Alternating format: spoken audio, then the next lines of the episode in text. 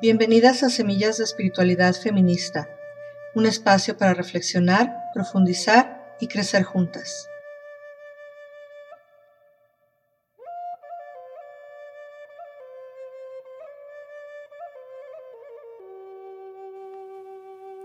Hola, soy Gabriela Martínez y el día de hoy les quiero compartir un pequeño análisis que hace la doctora Jen Shinoda Bolen en su libro titulado Artemisa sobre el mito de Selene y Endimión.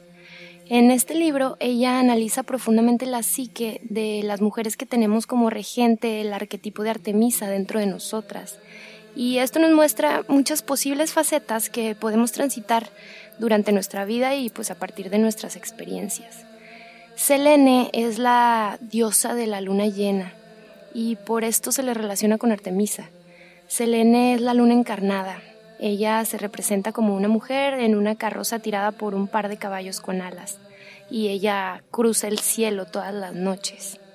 Su fase de luna llena está en la naturaleza de la mujer plena en la madurez de la mediana edad tanto sus pasiones como su dedicación, su perseverancia y su desarrollo pueden dar frutos y conformarse en una profesión o un negocio, pues que ella reconoce que no habría podido desarrollar si hubiera elegido tener hijos.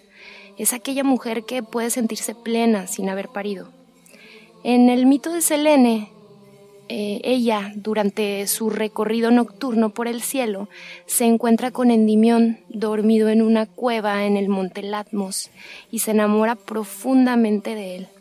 Ella lo besa y lo vigila pues, mientras duerme, pero se siente como tan abrumada por su belleza que decide sumirlo en un sueño muy muy profundo para así poder besarlo sin que él la perciba todas las noches.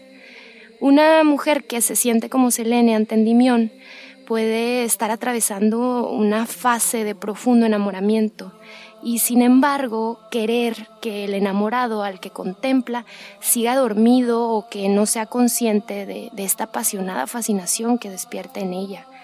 Una mujer en esta situación puede estar casada, tener hijos, eh, haber ascendido en su profesión, pues cosas que son eh, elementos importantes en su vida cotidiana pero que la domina esta intensidad de lo que siente y pues probablemente no lo expresa a esta persona que le evoca estos sentimientos, pues a lo mejor porque parece fuera de lugar o porque es una amenaza para su trabajo, para sus relaciones o para su sentido de identidad.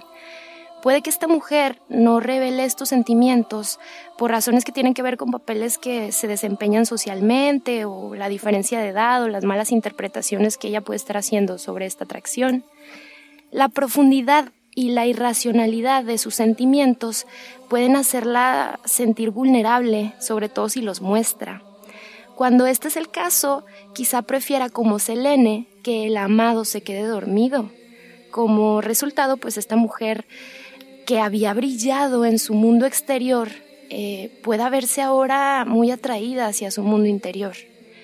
Genshin Oda Bolen plantea una serie de preguntas que podríamos hacernos las mujeres que tenemos activo el arquetipo de Selene. ¿Qué es este alguien simbólico y arquetípico como figura interior? ¿Qué anhelos de sanación y totalidad y de vivir una vida auténtica te aportan él o ella y te rememoran? ¿Quién está relacionado o quién está reaccionando dentro de tu psique?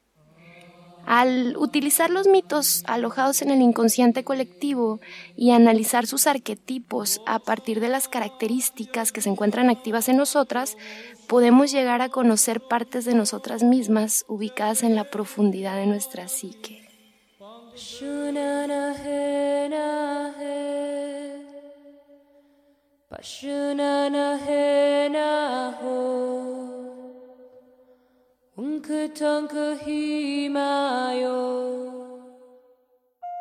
Esto fue Semillas de Espiritualidad Feminista, un espacio para reflexionar, profundizar y crecer juntas.